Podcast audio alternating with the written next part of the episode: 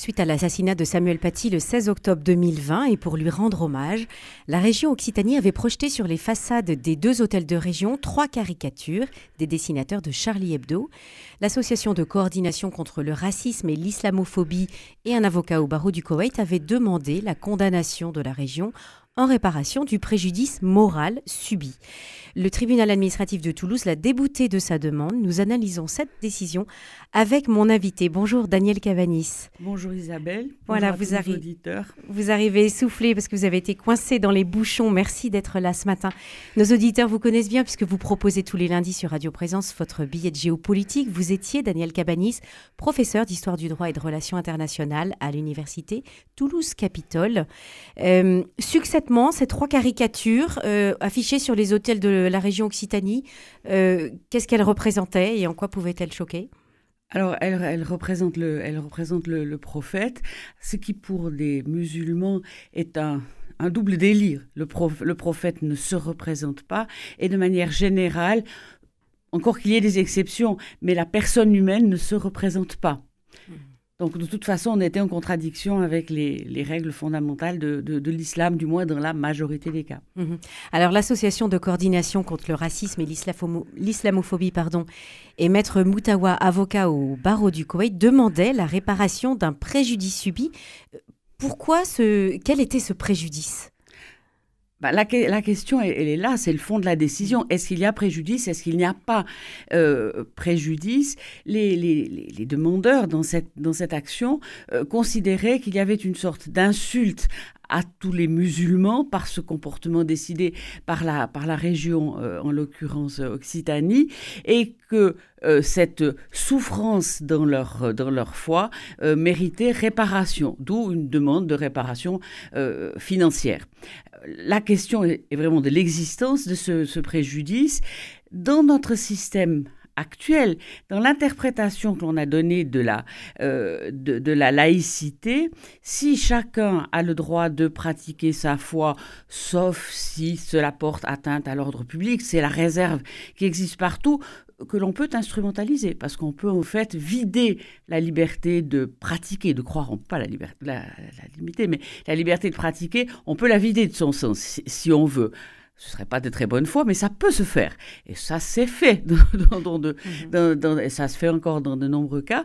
Euh, les, les, les religions donc peuvent être pratiquées librement par chacun, sous la réserve que je viens d'indiquer. c'est le principe de laïcité. C'est le principe de, de la laïcité. Et petit à petit, on en est arrivé à l'idée que ça permettait à chacun non seulement de pratiquer ce qui est une démarche, on peut dire, positive, mais que chacun pouvait euh, critiquer, dire ce qu'il voulait euh, des autres, ce qui peut poser un problème parce que juridiquement, euh, à condition de ne pas troubler l'ordre public, on peut mettre à condition de ne pas créer une atmosphère qui engendrerait un trouble à l'ordre public. Alors, j'ai fait une allusion chronologique, tout simplement parce que déjà avant la loi de 1905, euh, les, pères fondateurs de la Troisième République, ceux qu'on considère euh, comme étant non pas forcément les instigateurs directs, mais ceux qui ont contribué à instaurer un climat favorable à la laïcité. Euh, je prends l'exemple qui vient immédiatement à l'esprit, Jules Ferry, avec la mise en place de l'école publique obligatoire, qui était certes d'abord pour favoriser l'instruction.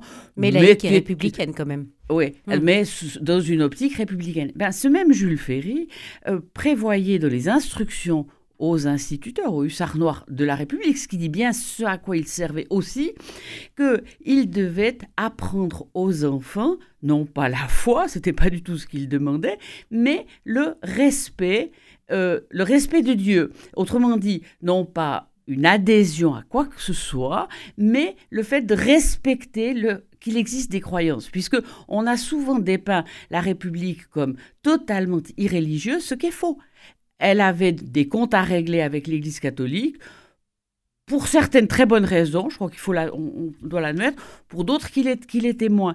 Mais il n'y avait pas de volonté de destruction du fond. C'était hmm. les manifestations extérieures, à certains égards l'institution peut-être de manière plus large, mais pas la foi qui était directement visée. Et même le petit père Combe, euh, dont on, on, met dans certains milieux euh, l'âme vouée au diable. Eh bien, euh, même le petit père Comte euh, lui-même disait qu'il n'y avait pas lieu de se livrer à des attaques de fond sur la foi. On a des, on a des tas d'écrits, ce pas des fantasmes, ce mhm. sont des écrits, des instructions.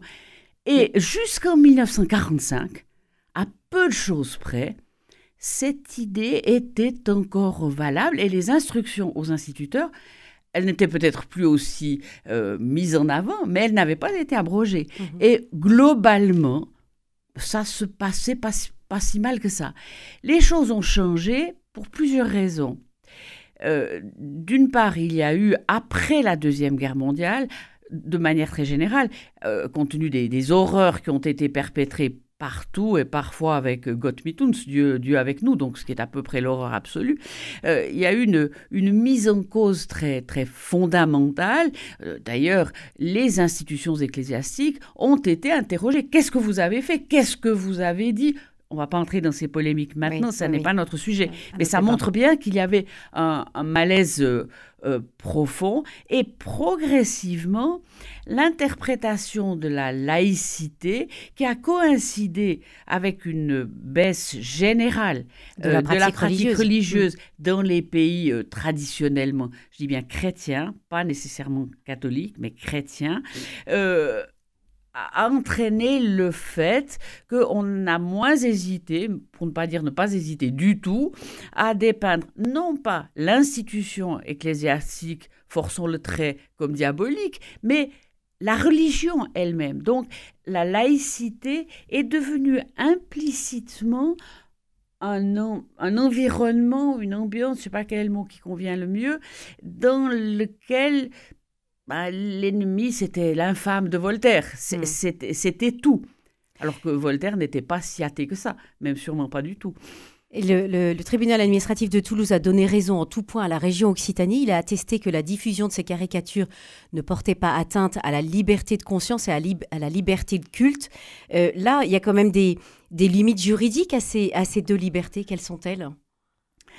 Ah, euh, on, ne, on ne peut, par exemple, pas mettre en cause des personne sans, sans prendre de risques. Si vous décidez, parce que vous détestez tel archevêque, si vous êtes un anticato, si vous voulez euh, bouffer du rabbin ou, de l'imam, enfin peu, peu importe, que vous lancez une charge très violente, là, euh, la personne visée aura le droit de se défendre et aura au besoin la possibilité de gagner contre ceux qui l'ont mise en cause, euh, notamment non pas sur le terrain de la liberté religieuse, mais sur le terrain de la diffamation. Mm. Mais ceux qui s'en prennent aux, disons, aux, institutions font généralement assez attention euh, parce que parce qu'ils sont pas idiots, euh, pour ne pas mettre en cause des personnes, mais mettre en cause un environnement qui a pu engendrer de la violence, des délits, etc. Ce qui a bien été le cas euh, lorsqu'on a retrouvé sur les sites des, des, auteurs des attentats de, Paris et un peu partout ailleurs dans le, dans le monde, et très particulièrement dans l'affaire Samuel, Samuel Paty. Mm-hmm. donc à la limite, l'incitation à la, à, la, haine qui aboutit à la mort peut être considérée comme beaucoup plus grave en termes de troubles à, l'ordre public. Tandis que la, posture, la position euh, des, défenseurs, enfin des attaquants devant le tribunal administratif, c'est de dire qu'on n'a pas le droit de s'en prendre aux valeurs fondamentales de, l'islam et que tout musulman, euh, même... Euh, modérés, je ne parle pas de gens qui sont des islamistes, euh, se sentaient agressés par ce genre de, de caricature. Alors, les, les, les chrétiens mais on peut, on peut trouver d'autres problèmes similaires avec d'autres religions. Mais restons dans ce qui est sont majoritairement notre, notre univers.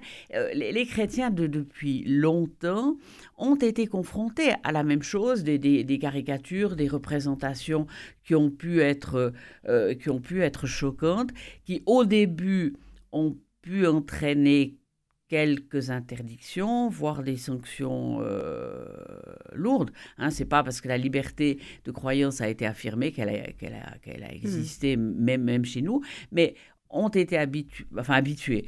Euh, on était bien obligé de s'habituer à des attaques que la justice n'a pas voulu réprimer, sauf dans certains cas, euh, dans certains cas extrêmes. Donc aujourd'hui, ma liberté d'attaquer une religion comme la vôtre, je ne personnalise pas, la liberté de tout le monde de critiquer une religion est extrêmement large et ça peut passer euh, par la caricature. Alors ce qui reste en jeu, c'est le droit d'un côté et puis l'opportunité de l'autre. C'est un débat qui est sans fin. C'est un débat qui est sans fin. Ce sera le mot de la fin. Merci beaucoup, Daniel Cabanis, d'être venu euh, nous décrypter cette euh, décision du tribunal administratif sur l'affichage des caricatures de Charlie Hebdo sur la les hôtels de région de la région Occitanie. Merci, Isabelle.